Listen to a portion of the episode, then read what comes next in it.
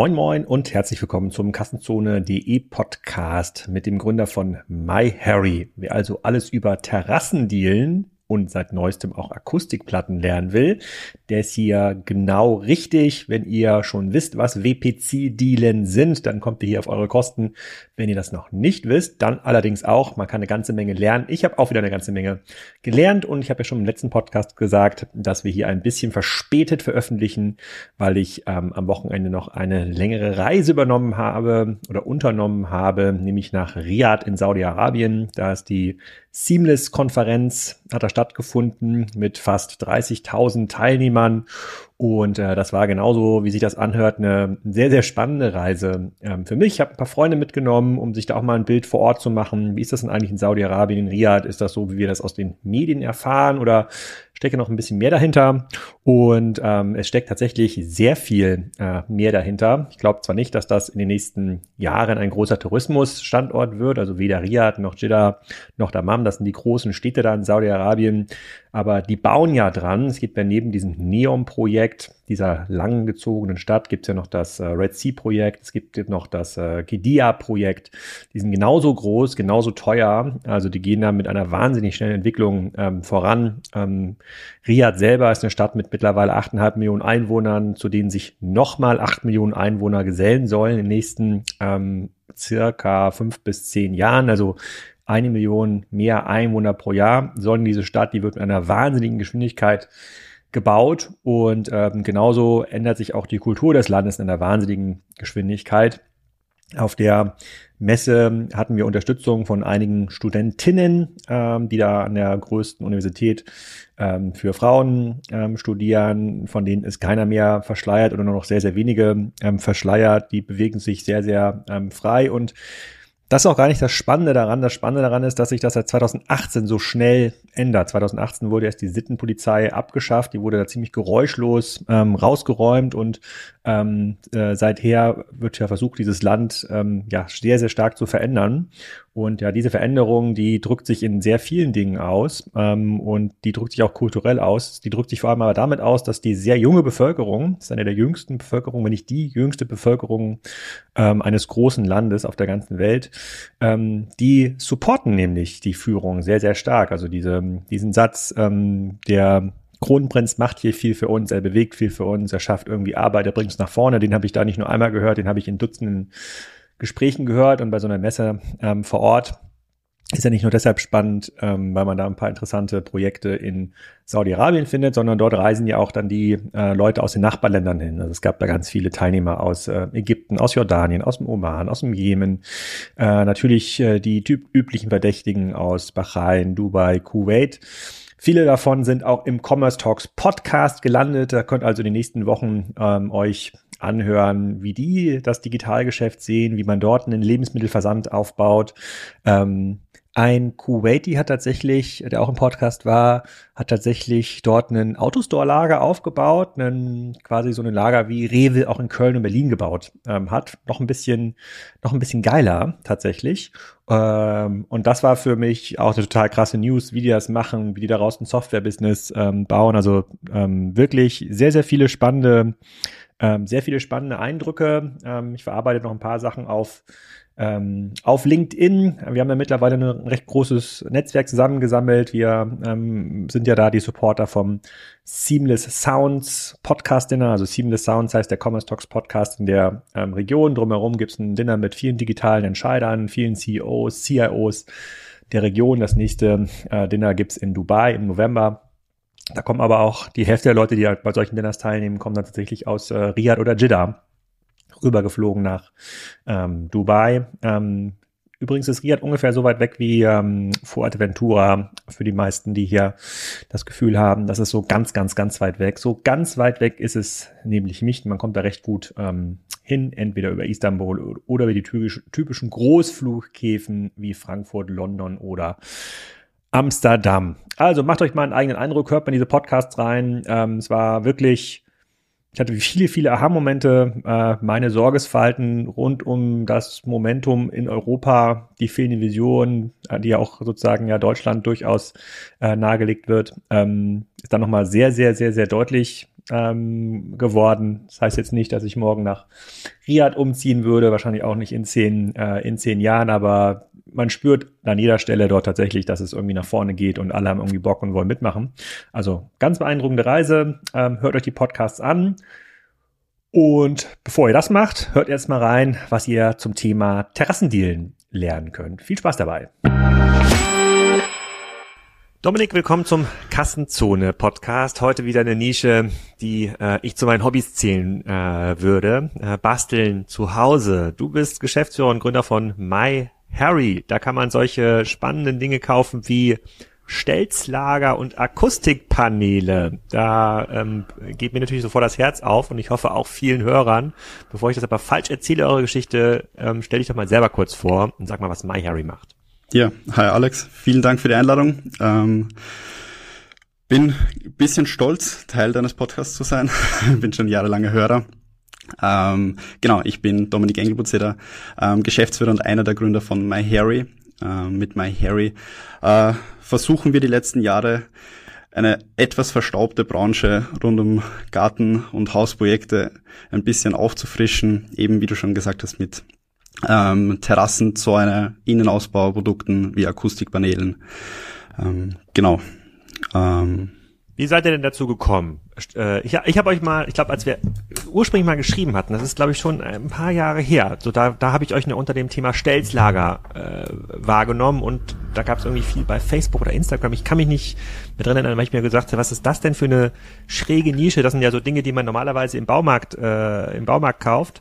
Äh, und da kommt jetzt ein Online-Händler, der äh, verkauft jetzt C-Teile und versucht das über soziale Medien zu bewerben. So habe ich euch irgendwie ab, abgespeichert. Ist das korrekt? Genau, das war zum Start auch so. Genau. Uh, My Harry wurde ähm, eben 2020, also wir sind erst drei, vier Jahre alt, ähm, aus unserem Familienunternehmen ähm, herausgegründet indem wir einen klassischen Fachhandel haben, so wie, so wie man ihn auch kennt. Ähm, Kunden kommen vor Ort in den Schauraum, suchen sie die, die, äh, sich die Produkte aus, buchen die Montage dazu und ähm, lassen sich das dann montieren. Ähm, da haben wir uns gedacht, das geht auch anders. Ähm, das kann man auch ein wenig mehr skalieren und mit ein bisschen weniger Aufwand. Ähm, haben dann mit einem Zubehörprodukt gestartet. Ähm, das sind ähm, Stelzlager. Die sind für den Trassenunterbau. Ähm, und in den letzten Jahren kamen dann immer mehr und mehr Produkte auch dazu, ähm, wie Terrassendielen. Das sind äh, im Grunde bei uns hauptsächlich WPC-Terrassendielen. Ähm, dann Terrassenplatten, Zäune, Gartenzäune.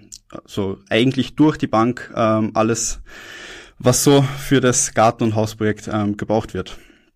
Wie groß ist denn dieser Markt für solche, für solche Geschichten? Ich habe jetzt ja gehört, der Neubaumarkt ist so ein bisschen eingebrochen, weil die Leute können sich die hohen äh, Zinsen nicht mehr äh, leisten. In den letzten Jahren wurde natürlich sehr, sehr viel gebaut. Leute renovieren natürlich auch so ein bisschen ihren, ihren Garten. So, wie viele, wie viel Terrassenumsatz kann man denn in Deutschland machen? Oder im deutschsprachigen Raum? Ihr kommt aus Österreich. Genau, wir sitzen in Österreich. Ja, ist ein bisschen schwierig zu beurteilen. Äh, in der Recherche auf dem Podcast habe ich mir natürlich ein paar Gedanken gemacht. Ähm, der Baumarkt, ähm, Markt, also Branchenumsatz sind um die 30 Milliarden im Dachraum. Da gehören natürlich ein paar mehr Sachen dazu. Ähm, es ist so, dass wir in, oder ihr in Deutschland um die 17 Millionen Eigenheime habt. Wenn man dann rechnet, dass man alle 20 Jahre eine neue Terrasse baut, spricht man hier vermutlich von Branchenumsatz von etwa zwei Milliarden jährlich, ähm, den man hier machen kann.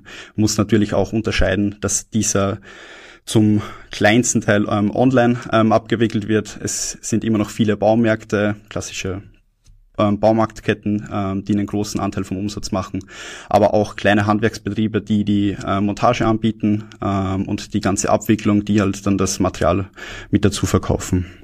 Wo kriegen denn die klassischen Terrassenprojekte ihr Material bis, bisher her? Wenn ich jetzt einen Tischler beauftragen würde, der wird ja wahrscheinlich zum, ähm, zum Material Großhandel fahren und dann sagen, okay, hier gibt's eine, keine Ahnung, eine Lärchendiele, würde man ja außen irgendwie verbauen und mittlerweile gibt's da auch so ein bisschen WPC, aber das kommt doch vor allem aus dem Großhandel, da fährt er mit seinem, äh, mit seinem Sprinter hin und ein Hänger, äh, lädt das auf, kommt mit dem ganzen Unterbauholz dann auf die Baustelle und baut das dann irgendwie zusammen. Und das gleiche könnte ich als Privatkunde auch machen und muss dann halt mit meinem Hänger zum Baumarkt fahren und eigentlich den gleichen Kram dann irgendwie kaufen. Das ist doch der, der klassische Beschaffungsweg bisher für diese Art von Projekte, oder? Genau, genau. Also eben der Großhandelsweg oder eben auch ähm, direkt zum Fachhandel, wie wir es hier in unserem Familienbetrieb auch immer gehandhabt haben. Ähm, das heißt, wir, wir sind Verkäufer. Der Kunde kommt, kommt mit einem Wunsch, eine neue Terrasse zu bauen, hat im Grunde nicht wirklich Ahnung, was er, was er haben möchte. Ähm, natürlich möchte er eine saubere Terrasse haben, sich wohlfühlen auf dieser Terrasse ähm, und dann auch relativ wenig Arbeit damit haben. Aber er hat sich noch nicht mit dem Zubehör beschäftigt, er hat sich noch nicht mit der Materialauswahl beschäftigt. Das alles ähm, macht dann der Verkäufer mit ihm, geht das Schritt für Schritt mit ihm durch. Ähm, genau, und stellt ihn dann mit einem Angebot ähm, eben seiner Terrasse zusammen. Und genau, der Kunde hat dann alles, was er benötigt. Meist bucht er dann noch eine Montage mit dazu. Ähm, genau. Was muss man so rechnen für eine Terrasse pro Quadratmeter, wenn man die neu aufbaut?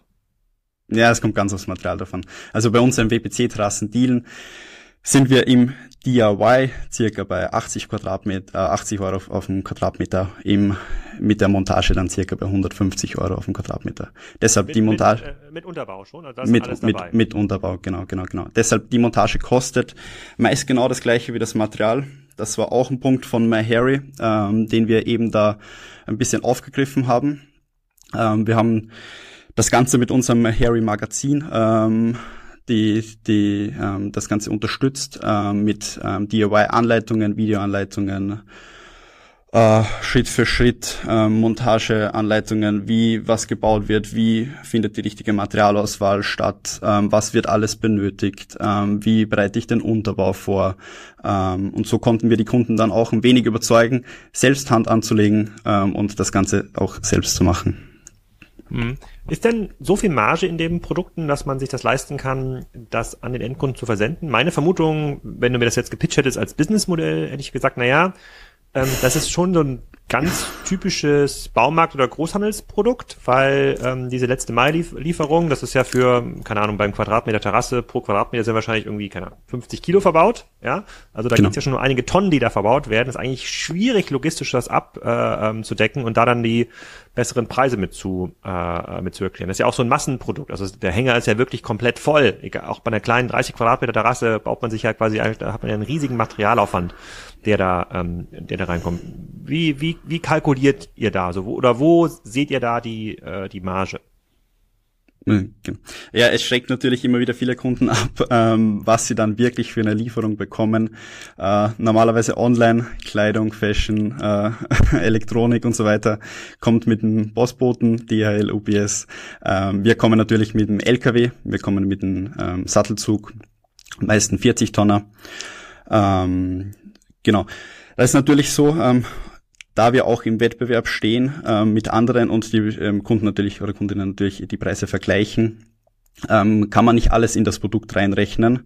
Ähm, wir versuchen aber, dass wir einen kleinen Teil der Trans Transportkosten in die Produktpreise ähm, hineinkalkulieren, müssen aber dann, ähm, was online wirklich sehr komisch ist, fast 200 Euro Versandkosten verlangen. Ähm, aber für 200 Euro kann ich an äh, sozusagen aus eurem Lager in Österreich hier bis nach Kiel an, an die Küste genau. könntet ihr so einen halben Sattelzug schicken. 169,90 genau sind die Versandkosten. Ähm, tatsächlich zahlen wir um die 400 Euro ähm, ohne Steuer.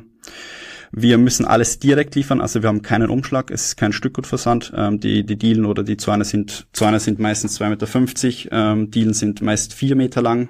Ähm, also alles direkt Anlieferungen ähm, werden bei uns in Österreich, Oberösterreich abgeholt mit dem, mit dem Sattelzug und direkt zugestellt ähm, in Österreich oder Deutschland. Okay, und, und bevor wir nochmal weiter über die Details reden, sozusagen, wie, wie man so eine Terrasse liefert, äh, kannst du ein bisschen was zu euren Größenordnung sagen? Mitarbeiter, Umsatz, wie viele Terrassen pro Jahr werden mit MyHarry gebaut? Genau. Äh, wir sind um die 30 Leute hier im Unternehmen, äh, machen in der Gruppe um die 30 Millionen Euro Umsatz. Ähm, und verkaufen etwa 5000 Terrassen ähm, pro Jahr. Ähm, zusätzlich dann natürlich auch noch unsere Zäune, Akustikpaneele. Genau, aber haben um die um die 6000 Speditionslieferungen, ähm, die jährlich bei uns den Hof verlassen. Ähm, dazu kommen dann natürlich noch die ganzen ähm, Pakete ähm, für das Terrassenzubehör und Schrauben etc. Lohnt sich bei der Anzahl von Lieferungen schon eine eigene Spedition mit zu betreiben? So mit My Harry Trucks habe ich auf der Autobahn noch nicht gesehen, aber ich fahre auch nicht so oft auf der Autobahn. Leider nicht, leider nicht. Ähm, da wir alles ähm, aus Österreich, wir, wir verkaufen eben 80 Prozent circa nach Deutschland. Ähm, und eine Spedition zahlt sich ja meist dann nur aus, wenn es auch einen Rücktransport gibt. Ähm, und wir fahren dann halt immer nur in die eine Richtung, fünf Stunden, sechs Stunden, sieben Stunden und fahren dann wieder oder fahren dann wieder leer nach Hause. Da, da zahlt sich das dann nicht wirklich aus. Genau, wir haben wir haben unsere eigenen Spediteure, die ähm, auch ähm, hauptsächlich für uns fahren. Mit denen sind wir natürlich ähm, relativ gut in Kontakt. Ähm, und es ist ja auch so, dass der Kunde oder viele Kunden ja überhaupt keinen persönlichen Kontakt zu uns haben. Ähm, viele Kunden kaufen ja einfach die Terrasse online, haben sich vorher informiert, mit unseren Bewertungen ein bisschen ähm, den, den Trust abgeholt, sage ich jetzt mal, ähm, und aber nie mit jemandem von unserer Fachberatung telefoniert. Mhm. Und dann ist eben der Spediteur der einzige Kontaktpunkt, mit dem der Kunde dann mit MyHarry wirklich persönlich in Kontakt kommt. Deswegen haben wir unsere Monteure, äh, unsere Monteure, unsere Spediteure da auch ein bisschen geschult, ähm, wie sie mit dem Kunden kommunizieren sollen äh, und, und, denen auch bewusst gemacht, dass sie eigentlich der meist der einzige ähm, Kontaktpunkt zu unseren Kunden sind. Hm. Okay, verstehe ich. Also Spedition lohnt sich noch nicht, aber ich finde es ja beeindruckend. 30 Leute, 30 Millionen, das ist ja so ein bisschen wie der Titan-Podcast, der hier vorher live gegangen sein müsste, wenn ich in der Reihenfolge richtig liege. Ähm, das ist ja schon, das sind ja schon Tech-Unternehmen Umsätze pro, pro Mitarbeiter. Das sind ja keine Handelsunternehmen Umsätze. Aber da würde ich dann rausschließen, dass ihr jetzt die Dielen und Terrassen irgendwie nicht sauber, äh, nicht selber äh, in Österreich äh, produziert, sondern ihr kauft das dann zu, oder? Ihr müsst das doch im Handel irgendwo in Asien, in Österreich, in genau. Polen zukaufen und dann, dann paketieren. Äh, wir, ja, genau. Wir sind ein klassisches ähm, D2C-Unternehmen. Also wir kaufen alles direkt beim Hersteller, ähm, sparen uns somit auch die ganzen Zwischenhändler die ja auch so, wie es auch immer ist, ähm, in, in der Branche, ähm, die hat es immer gegeben oder wird es vermutlich auch immer geben, aber die sparen wir uns, ähm, kaufen direkt bei europäischen Herstellern ein. Aber natürlich importieren wir auch einiges aus Asien.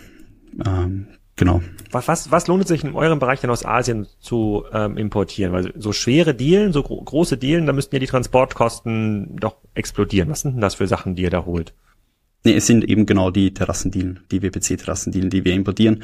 Ähm, dies, es geht sich optimal aus mit Gewicht und Auslastung vom Container. Also der Container ist immer pickepacke voll ähm, und es geht sich genau aus mit dem Gewicht.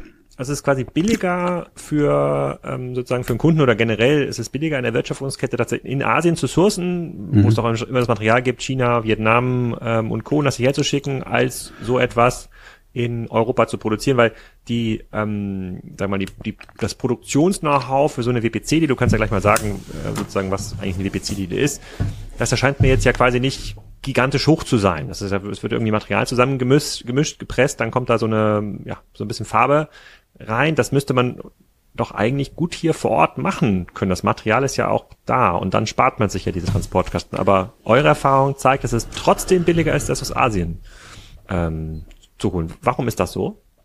Ähm, günstiger kann ich jetzt nicht beurteilen, ob es wirklich ist. Ähm, wir haben aber schon seit circa 15 Jahren ähm, relativ guten Kontakt zu einem Produzenten ähm, ähm, vor Ort in, in China ähm, dem wir auch wirklich vertrauen. Ähm, WPC-Terrassendielen sind ja Produkte, die ja nicht zwei, drei Jahre halten sollen, sondern ähm, 20, 25 Jahre halten sollen. Und da ist natürlich die, Materialzusammensetzung, ähm, die Verarbeitung, die Produktion natürlich sehr, sehr wichtig, ähm, dass da auch keine Fehler passieren. Ähm, da muss man seinen Produzenten trauen und da haben wir einen ganz guten Partner an unserer Seite, der uns da seit Jahren super bedient.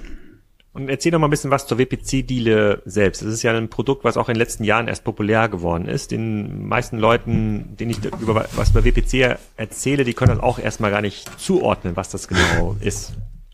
Ja, genau. Ist auch in der Marken, äh, in der, in, im Marketing ein bisschen schwierig. Ähm, wir vergleichen das immer mit einer Holzterrassendiele, die nicht ähm, splittert, die nicht vergraut und die nicht rutscht. Ähm, genau. Äh, WPC ähm, ist die Abkürzung für Wood Plastic Composite.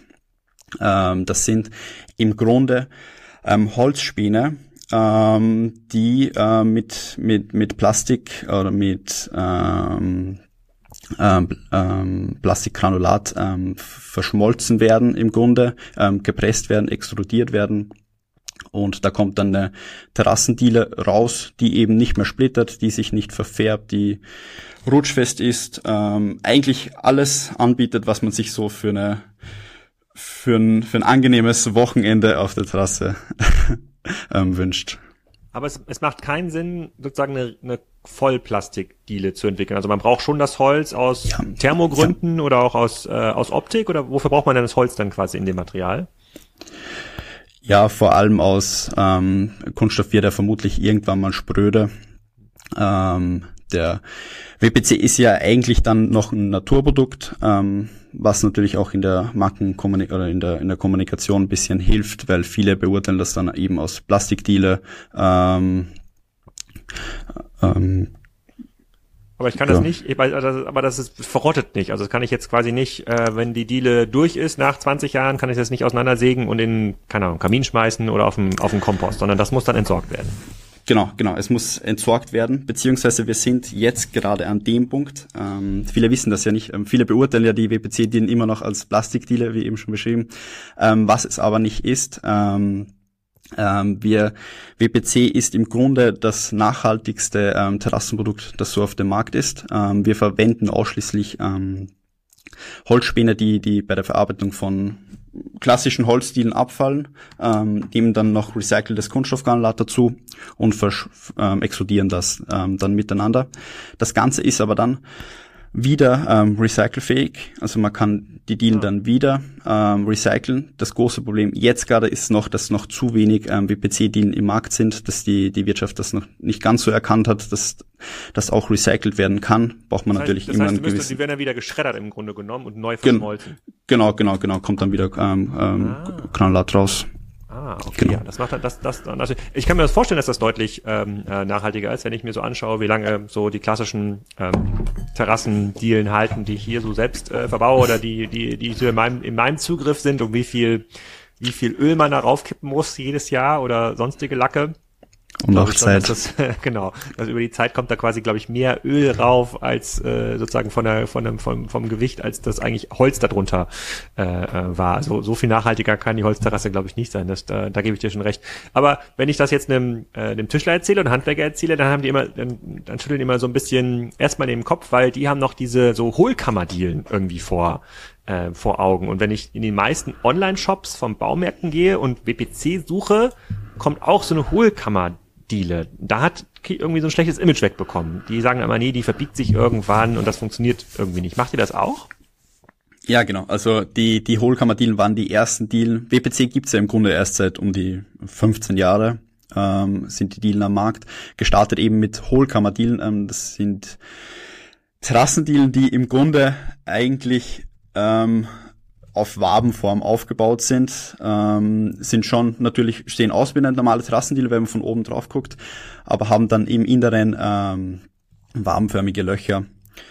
Äh, mit denen ähm, wurde das WPC ähm, groß, aber eher negativ groß, ähm, dass sich diese ähm, mit der Zeit einfach immer weiter verzogen haben, die haben die, die Farbe geändert, sind, sind aufgebrochen, ähm, Genau.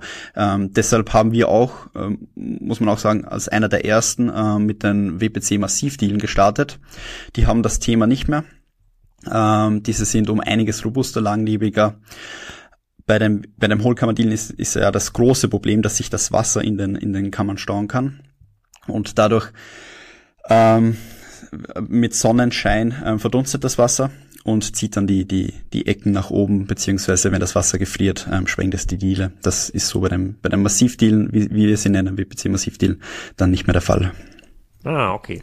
Verstehe ich. So, ich möchte jetzt auch die sozusagen dich oder auch die die Zuhörer jetzt gar nicht länger mit dem Material selber ähm, äh, sozusagen ähm, nerven. Aber ihr habt ja, ihr seid, ihr habt ja nicht aufgehört beim Stelzlager soweit bei der sondern, und bei der Terrasse, sondern auf der Webseite sehe ich ja auch mittlerweile Zäune, natürlich auch den äh, WPC-Zaun, also quasi ein Zaun, da ist wahrscheinlich so ein Alu-Rahmen und ist WPC draufge, äh, raufgeschraubt, äh, Akustikpaneele und Balkon Kraftwerke. So, und das sind ja alles Bereiche, also Balkonkraftwerke, Akustikpaneele, Zäune, das sind ja ganz andere Customer Journeys. Also jemand, der eine Terrasse bauen möchte, der hat wahrscheinlich schon einen Zaun oder das Zaunprojekt ist schon, äh, ähm, ja, also wie, wie, wie, führt, wie führt ihr das zusammen? Ist das alles der gleiche Kunde, an den ihr das verkauft, oder sind das unterschiedliche Kundengruppen? Denn wenn ich mir so eine Webseite oder so ein Businessmodell anschaue, dann überlege ich mir, wie kann ich an den Kunden, den ich ohnehin schon habe in meiner Datenbank, eigentlich noch mehr verkaufen? Klappt das quasi? Ist das die Ausrichtung, wie ihr eure, euer Sortiment ähm, erweitert, oder gibt es eine andere Idee dahinter? Ähm, es klappt zum Teil, aber es ist nicht wirklich die große Idee dahinter. Aber natürlich ähm, bin ich immer wieder stolz auch auf uns oder mein oder mein Team, wenn wir sehen, dass vor zwei Jahren einer, ein Kunde eine Terrasse gekauft hat und dann ähm, zwei Jahre später einen Zaun dazu.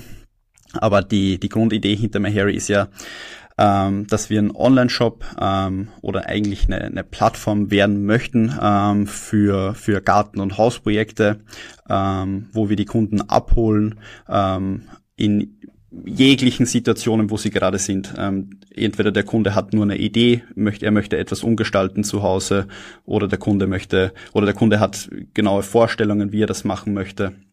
Und wir wollen da eben alles abdecken ähm, im Garten- und Hausbereich, was ein Projekt ist. Ähm, das heißt, eine Trasse, ein Zaun, ein Innenausbauprojekt. Mm, genau.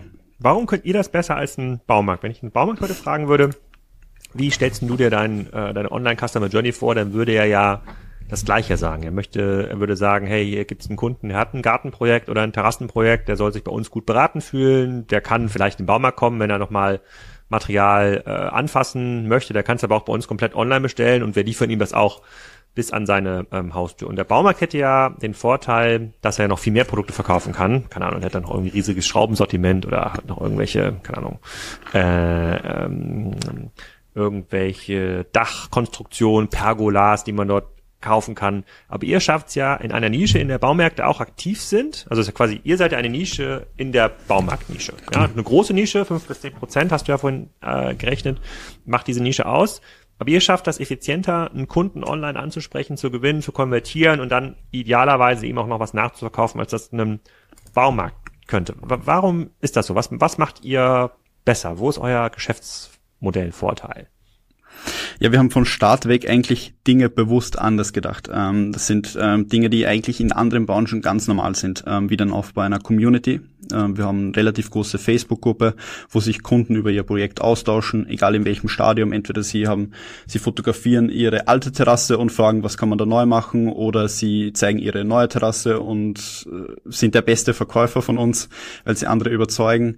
Ähm, wir nutzen sehr, sehr viel ähm, UGC-Content im Webshop sowie auch im Marketing, damit wir auch den Leuten bewusst machen, wie einfach das ist, ähm, eine Terrasse zu bauen, ähm, was, was überhaupt für Fähigkeiten benötigt werden, dass es eigentlich jeder kann.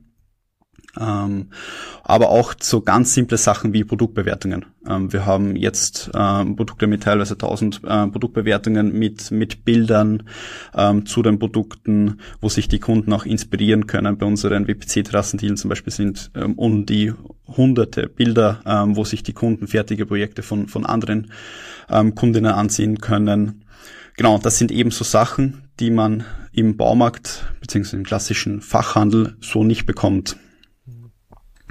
Okay, und dieser User-Generated Content, du hast gerade gesagt, der findet zu einem großen Teil auch auf Facebook statt. Und jetzt hört man natürlich immer Facebook, ja, die Nutzerzahlen sinken irgendwie, zumindest in Deutschland, ist nicht mehr, hat, spielt nicht mehr so eine riesige Rolle. Ist das denn korrekt auch für eure Zielgruppe oder seht ihr das ganz anders oder messt ihr das ganz anders gerade? Ja, natürlich, es wird immer schwieriger. Gestartet 2020 war das Ganze noch ein bisschen einfacher. Wir sind auch, muss man ganz ehrlich sagen, auf Facebook groß geworden. Ähm, wir haben sehr viel Performance-Marketing auf Facebook gemacht.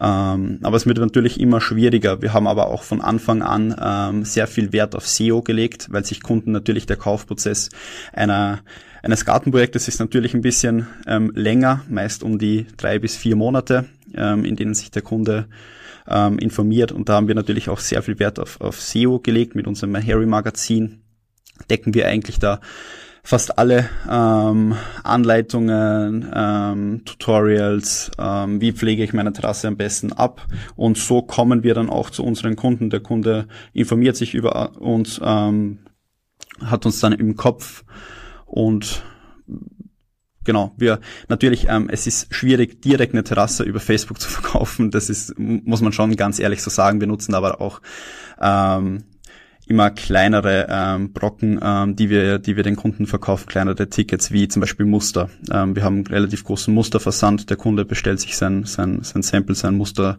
nach Hause, seiner Dealer äh, guckt sich das dann zu Hause an, wird von uns mit, äh, mit E-Mail-Marketing abgeholt, ähm, ein Fachberater ruft ihn an, ähm, er quatscht kurz ein paar Minuten darüber. Das sind halt so Sachen, die wir, die wir dann auch noch natürlich verstärkt machen müssen. Und wenn es heute nicht mehr Facebook was so was funktioniert, ist es dann der Google-Kanal, der für euch besser funktioniert? Oder musstet ihr, geht das, funktioniert es auch bei Instagram zum Beispiel? Oder TikTok ist ja der Kanal der Stunde, wo, wo man das auch zeigen könnte? Ja, zurzeit ähm, sind wir auf Meta, eben Facebook, Instagram, ähm, machen wir ähm, verstärkt die Werbung. Aber auch natürlich Google. Ähm, wir haben sehr viel ähm, Zubehörprodukte, die was wir auch verkaufen die werden halt von dem Kunden ähm, intrinsisch ähm, gesucht. Ähm, der Kunde gibt ein in die Google-Suchleiste ähm, Stellslager kaufen. Dann kommen wir natürlich ähm, auch an, an erster Stelle meist ähm, mit, mit Google Ads. TikTok, muss ich ganz ehrlich sagen, haben bis jetzt noch nicht wirklich probiert. Ähm, auch weil natürlich die Ressourcen immer eher begrenzt sind. Wir sind in den letzten Jahren natürlich ein Luxusproblem, aber etwas untergegangen in Aufträgen ähm, und mussten natürlich da ein bisschen oder oft ein bisschen auch zurückschrauben und unseren Fokus dann mehr in die Logistik setzen oder in den, in den Kundensupport, in die, in die Fachberatung. Ja, aber dann erzähl mal die letzten Jahre. Wie war das denn für euch? Also in dem Titan-Podcast habe ich gelernt, da, die hatten quasi ein paar Monate Auftrags, ja im Grunde genommen Auft Auftragsstopp. Nee, das so kann man es nicht sagen, aber da hat keiner mehr bestellt, weil die Leute keinen Sport mehr machen durften. Braucht, hat keiner mehr Torwarthandschuhe gebraucht. Das hat denen total geholfen, ihr Lager aufzufüllen und Prozesse zu automatisieren.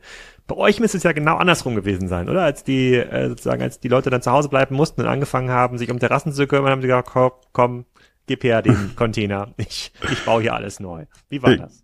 Genau, ne, wir, wir haben natürlich einen optimalen Zeitpunkt erwischt ähm, zum Start. Ähm, natürlich nicht für die allgemeine Wirtschaft optimal, aber für, für den DIY und ähm, Sektor war es natürlich optimal. 2020 der Start ähm, hat uns natürlich sehr geholfen, auch so groß zu werden. Aber wie du schon gesagt hast, ähm, wir hatten auch einen Auftragsstopp aber eher in die umgekehrte Richtung, weil wir mit der Logistik nicht mehr nachkamen. Ähm, es ist ja nicht so, dass wir einfach ein Paket verpacken ähm, und das geht am nächsten Tag raus. Ähm, wir haben relativ ähm, und Großteil unseres Personals ist eigentlich in der Logistik tätig. Ähm, eine Trasse zu kommunizieren kommunizieren ist ähm, sehr, sehr viel Aufwand, dauert auch seine Zeit und wir hatten dann eine Zeit lang, ähm, auch noch letztes Jahr, ähm, Lieferzeiten von um die zehn Wochen, weil wir einfach dem Auftragseingang nicht mehr nachkamen. Ähm, wir mussten, wir mussten die Lieferzeit erhöhen, hatten dann natürlich auch teilweise verärgerte Kunden, weil wir auch nicht mehr nachkamen. Wir hatten teilweise an, an Sonntagen hunderte Bestellungen von Zubehör über Terrassen, über Zäune ähm, und mussten die dann natürlich abwickeln. Ähm, ein großes Thema war natürlich auch ähm, die Verfügbarkeit, ähm, beziehungsweise gar nicht die Verfügbarkeit, aber die Verlässlichkeit der Anlieferung ähm, unserer Produkte ähm, brachte uns auch ein bisschen ins Schwitzen ähm, die letzten Jahre. Ähm, vor allem die Container ähm, waren nicht immer so einfach, auch die auch die Lieferzeiten festzulegen, wann die wann die genau kommen, die Anlieferungen. Genau.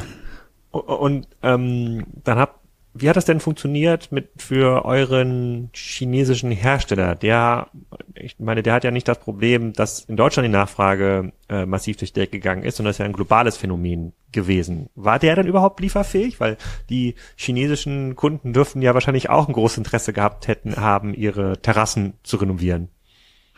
Ja, da, da wir einen eigentlichen exklusiven Produzenten haben, war das nicht ganz das, das große Thema. Ähm, glücklicherweise haben wir das auch relativ bald erkannt. Ähm, wir haben, was natürlich ein Vorteil für uns war, wir haben nicht zurückgezogen. Äh, wir haben weiter eingekauft, sogar mehr eingekauft, ähm, wurden, waren nicht erschrocken durch Corona. Ähm, wir oder auch meine Mitgründer haben das relativ bald erkannt, dass das eine Chance für uns ist, äh, Marktanteile zu gewinnen, ähm, größer zu werden. Ähm, andere haben das Marketingbudget gestrichen. Wir haben dann das Marketingbudget eigentlich erhöht, beziehungsweise es wurde ja sowieso günstiger, das ganze ähm, äh, das ganze äh, Marketing auf Facebook und Meta.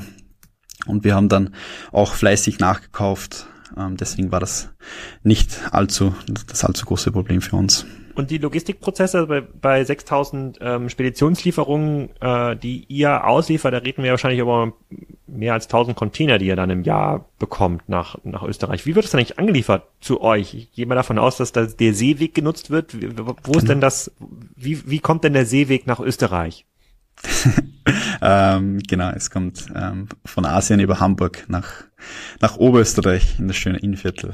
Und ähm, aus Hamburg wird's dann mit, äh, mit, ähm, mit Lastern geliefert? Oder nee, es kommt, es, es, es kommt dann mit dem Zug nach Salzburg und dann ja. mit dem Laster zu uns. Und dann wird's bei uns entladen vor Ort im Lager. Und wie viele Zugcontainer kommen da so an pro Jahr bei euch? Äh, zurzeit sind es um die, um die 100 Container, ähm, die, wir, die wir im Jahr importieren. Okay. Also ist nicht, ähm, sind keine Tausende, sind äh, sind genau 100, um 110 glaube ich sind so, ähm, die wir die wir verkaufen. Und das sind diese 20 Fuß Container, die auf diesem Schiff darauf passen, oder sind das genau, größere? Genau, okay. 20 Fuß. Größere wird es geben, 40 Fuß, aber wir haben die 20 Fuß, weil die eben dann in der in der Gewichtsauslastung optimal passen. Ha.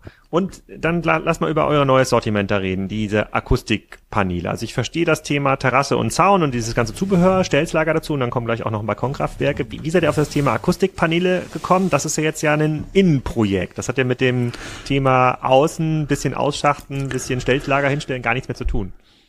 Genau, ist ein Innenprojekt. Ähm, ja, eigentlich ähm, auf das Thema sind wir schon letztes Jahr gekommen. Gelauncht haben wir vor circa zwei Wochen. Ähm, sind Akustikpaneele, Wandpaneele. Ähm, auf die Idee gekommen sind wir eigentlich privat. Ich wollte mir zu Hause die Wohnwand ein bisschen verschönert, habe dann ein bisschen im Internet geguckt, was, was gibt's da so.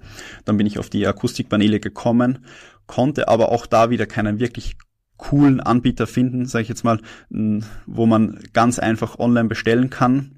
Und dann dachte ich mir also, passt eigentlich zu unserem Projekt, ist zwar eine leicht andere, äh, zu unserem, zu unserem Sortiment, ist aber eine leicht andere Zielgruppe, muss man ganz ehrlich sagen.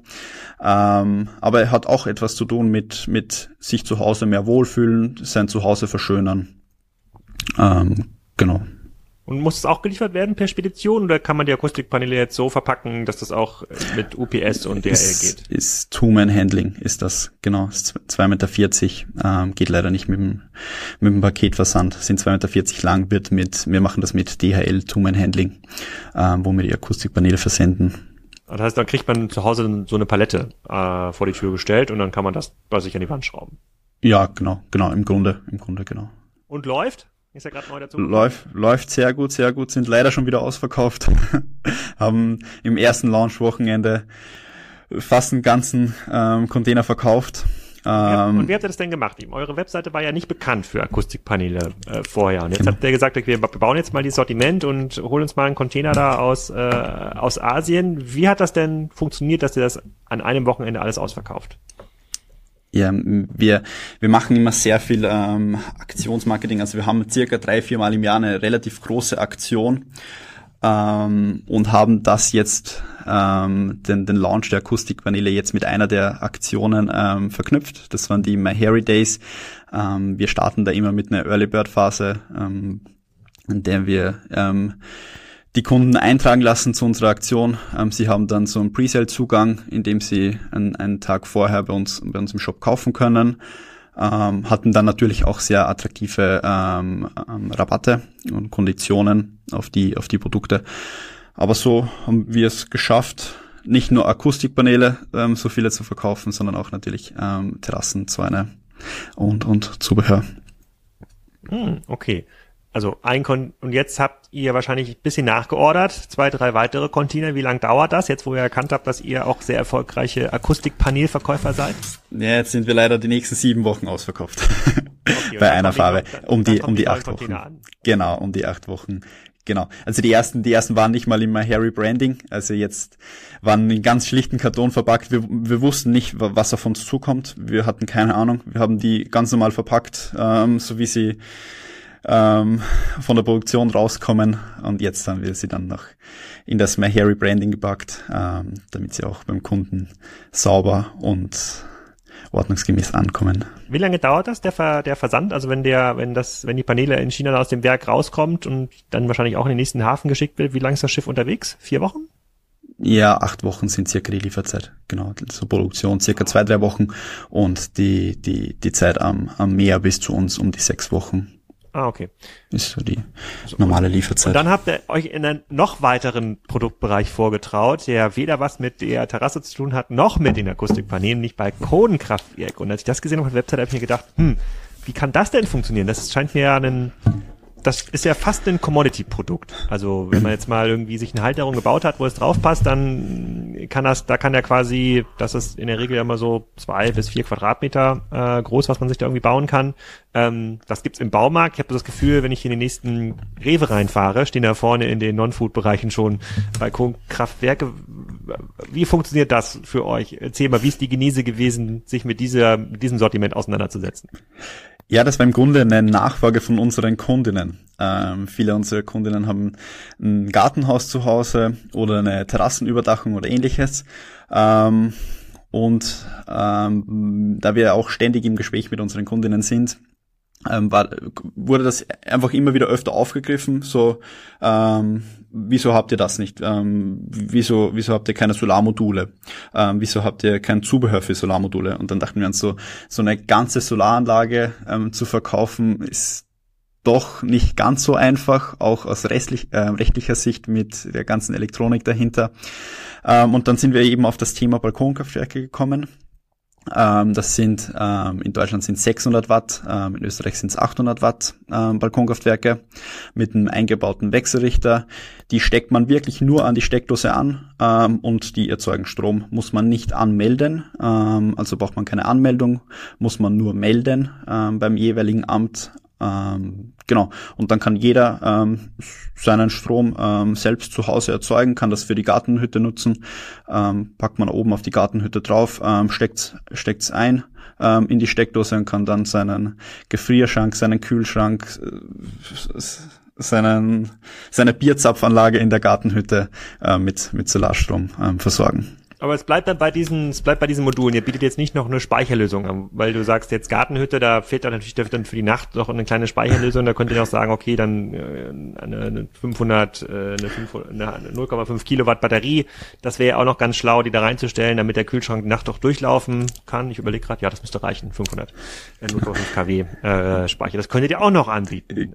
Genau, genau. Äh, wir sind noch ganz am Anfang mit dem Thema. Wie gesagt, es ist nicht ganz so ein einfaches Thema, polarisiert auch sehr das Thema. Ähm, bekommen da aber, auch aber, aber warum, warum polarisiert es? Ihr seid ja erstmal nur Anbieter und ihr werdet ja wahrscheinlich einen relativ guten Marktpreis. Also wenn ich eure äh, Dealen irgendwie vergleiche, auch mit anderen Anbietern, seid ihr immer ziemlich ähm, preisaggressiv unterwegs oder zumindest sozusagen für das Produkt, für die Qualität, kommt ihr immer mit einem sehr, sehr guten Komplettpreis um die Ecke. Das wird ja bei den Balkonkraftwerken ja ähnlich sein. Ihr werdet ja nicht teurer sein als das Balkonkraftwerk, keine Ahnung, wo gibt's gerade Balkonkraftwerke zu kaufen? Bei Aldi vielleicht? Ähm, dann, warum polarisiert das? Das polarisiert eigentlich nicht wegen dem Balkonkraftwerk an sich, sondern wegen dem Thema ähm, Solarenergie, nachhaltige Energie. Ähm, da gibt's halt, jeder hat da seine Meinung. Viele müssen ihre Meinung dann auf, auf Facebook kundgeben oder auch bei unserem Kundensupport ähm, rufen dann an ähm, und beschweren sich allgemein über das Thema Solarenergie. Ähm, wie gesagt, da hat jeder, jeder seine eigene Meinung dazu. Ähm, wir sind da nur Händler von kleinen Balkonkraftwerken. Also, also es rufen Leute bei euch an, die sonst Leserbriefe an Zeitungen schreiben und sagen, wie könnt ihr, wie könnt ihr es euch erlauben, dass ihr Balkonkraftwerke äh, verkauft, die verschandeln unsere Landschaft oder dass es Betrug, dieses ganze Solar. Das, das machen Leute? Ja, genau, genau, genau. Also das kommt immer wieder vor, kommt immer wieder vor. Vor allem das Thema Betrug ähm, kommt, kommt da, kommt da immer wieder vor. Oh man, oh man. Und macht es denn Sinn, ein Balkonkraftwerk überhaupt zu installieren? Also reicht quasi der Ertrag, den man da irgendwie rausholt, äh, dass sich das nach ein paar Jahren wieder refinanziert? Ja, auf alle Fälle. Also wenn man nur das Thema ähm, Geldsparen ähm, an sich sieht, ähm, wir verkaufen das zurzeit um die 500 Euro. Ähm, du kannst um die 200 Euro Stromkosten im Jahr damit sparen, also zahlt sich nach um die zwei bis drei Jahren wieder aus, bei optimaler Ausnutzung. Also das zahlt sich auf alle Fälle aus. Machen auch andere Kanäle für euch absatzseitig Sinn? Also der Titan, die Titanhandschuhe aus dem letzten Podcast, die sind auch bei Amazon äh, verfügbar, weil mhm. die meisten Leute natürlich bei Amazon nach solchen Produkten auch suchen. Also meint er, müssen sie da sein. Macht es für euch auch Sinn, MyHurry WPC-Dealen oder Balkonkraftwerke auf Amazon zu listen? Weil auch dort dürfte die Suchnachfrage nach diesen Produkten ja enorm sein. Genau.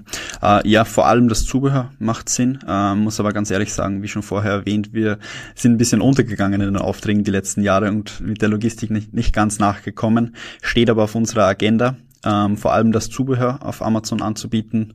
Ähm, wir haben da ja super ähm, Stelzlager, Stellfüße für den Trassenunterbau, ähm, mit denen MyHarry auch äh, bekannt geworden ist. Ähm, die möchten wir auf, auf alle Fälle auf Amazon anbieten ähm, eine Terrasse ähm, sehe ich persönlich eher ein bisschen schwierig. Ähm, theoretisch würde es vermutlich mit, mit Komplettsets gehen. So der Kunde kauft 10 Quadratmeter WPC-Terrassendeal inklusive Unterkonstruktion und, und Schrauben.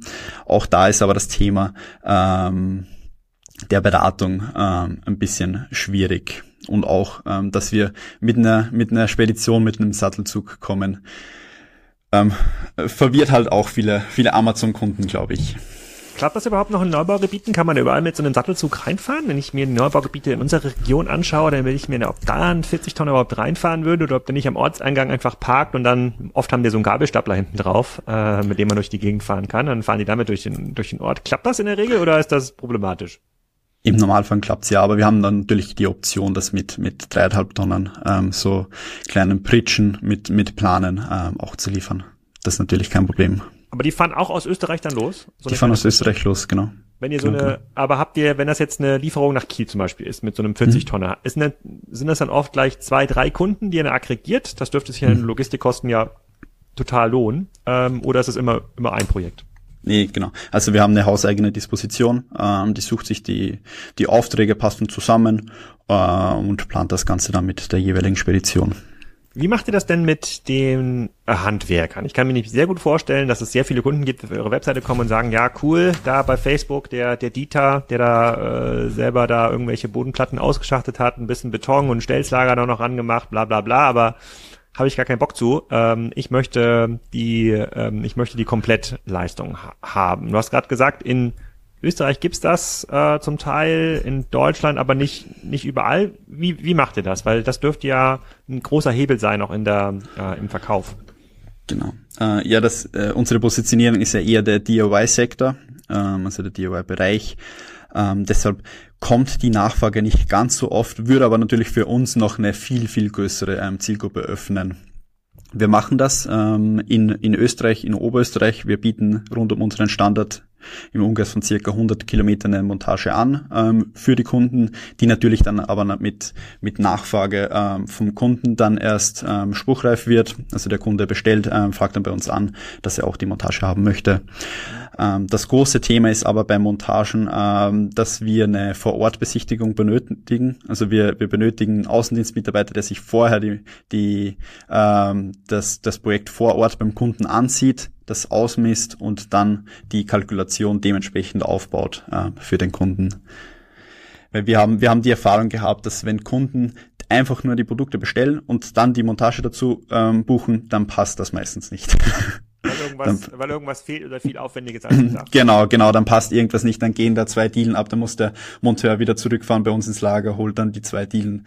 Ähm, deshalb ähm, haben wir das noch nicht ganz so ähm, für den breiten Markt ähm, im Angebot sind aber natürlich da dabei, haben das auf unserer Agenda stehen, dass wir das in den nächsten Jahren auch für die breite Masse anbieten wollen. Und du hast gerade gesagt, der Preis verdoppelt sich damit fast. Ne? Also wenn man so eine 30 Circa. Quadratmeter Terrassenprojekt bei euch irgendwie kauft, dann liegt man so zwischen 3.000 und 4.000 Euro, ähm, also jetzt rein vom Material äh, mit Unterkonstruktion.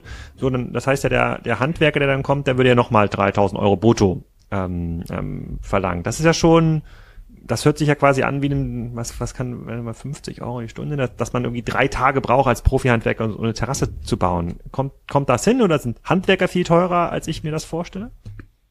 Ja, ist genau die, genau ähm, das gleiche für den Materialansatz wird für die Montage nicht berechnet. Ähm, ist, ist circa, ähm, circa 70 Prozent, 80 Prozent, sowas rechnen wir immer für die Montage dann noch ähm, dazu. Aber ja, der Monteur ähm, benötigt, benötigt seine Zeit. Ähm, für eine 30 Quadratmeter Trasse sind das circa zwei Tage, ähm, die er die er da benötigt für den Aufbau mit mit Unterbau mit mit mit Abschlussleisten ähm, das ganze das ganze Thema mhm. also die die Zeit benötigt er und natürlich Handwerkerleistungen werden immer teurer ähm, darf man auch nicht unterschätzen. Die, die ähm, Nachfrage nach Handwerkern, ähm, Nachfrage, Angebot, ähm, dadurch ergibt sich der doch etwas teurer werdende Preis. Gibt es ja noch Handwerker, die bei Handwerker. euch nach Projekten nachfragen oder die sagen, ich möchte über euch äh, kaufen und dann Rabatt haben wollen, weil es gibt, ich habe irgendeinen Firmenkundenbereich bei euch gesehen, das dürften wahrscheinlich irgendwie Handwerker sein oder sind das irgendwie andere Kunden? Genau, also wir haben Handwerker. Ähm, das sind meist ähm, Gartenlandschaftsbauer oder Tischler, die nicht immer eine Terrasse bauen, aber doch ähm, drei, vier Mal im Jahr auch ähm, ihren Kunden eine Terrasse anbieten wollen, weil sie eben, ähm, weil der Kunde eben oder ihr Kunde eben das komplette ähm, Paket haben möchte von von der Gartengestaltung bis zur fertigen Terrasse. Ähm, die fragen dann bei uns an. Wir haben eine, eine Beratung auch für Firmenkunden. Die bekommen dann natürlich extra Sonderkonditionen ähm, die natürlich nicht ganz so hoch sind, weil wir doch unsere Preise eher knapp kalkuliert haben. Ähm, aber das kommt natürlich immer wieder öfter vor. Hm. Okay. Wo geht denn eure Reise noch hin? Ihr seid jetzt bei 30 Millionen und 30 Mitarbeitern. Wenn wir nächstes Jahr den Podcast führen, nehmen wir dann 50 Mitarbeiter 50 äh, Millionen. Äh, neben den Balkonkraftwerken noch, wie gesagt, die, das Thema Batterie ist ja noch, äh, kommt. Solaranlagen ist ja auch so ein ja. großes Projekt. Das könnte man ja auch noch machen. Das dürften ja dann, wenn die Leute nach äh, Balkonkraftwerken fragen, ja auch, äh, das könnte auch was sein. Ich überlege, was denn noch so gerade Carports natürlich, das ist ja auch so ein, das ist ja auch so eine genau. Projektecke, äh, wo man noch große Teile versenden kann. Ja, wie du siehst, ich bin ein guter äh, ähm, Category Manager. Äh, also, wo geht die Reise hin für euch? Ja, unser Fokus liegt nicht wirklich in der Erweiterung des Sortiments, ähm, sondern wir sind gerade dabei. Ähm, zurzeit haben wir einen reinen Online-Shop. Ähm, der Kunde kommt auf unseren Shop, ähm, sieht die Produkte und ganz normal klassischer Online-Shop. Ähm, wir sind aber gerade dabei, dass wir das ein bisschen ähm, optimieren ähm, wie wir schon gesagt haben, oder wie ich schon gesagt habe, wollen wir ja eine, eine, eine Plattform sein für, für Garten- und Hausprojekte. Also das Ziel, das Ziel soll ja sein, der Kunde kommt mit einem Problem und wird dann ähm, bei uns im, im Online-Shop abgeholt, an jeder Stelle, wo, wo der Kunde sich auch befindet. Und da sind wir gerade dabei, dass wir das, die, Erfahrung, die wir ähm, die letzten Jahre oder Jahrzehnte in unserem Familienunternehmen hatten mit dem klassischen Fachhandel, dass wir das auch online abbilden. Also der Kunde ähm, bekommt die, die komplette ähm, Fachberatung online. Ähm, von ähm, ab, von mit Kalk ähm, Kalkulatoren, mit ähm, noch mehr Erklärvideos, mit ähm, Augmented Reality ähm, Sachen, dass er seine Terrasse sehen kann und und die ganzen Sachen.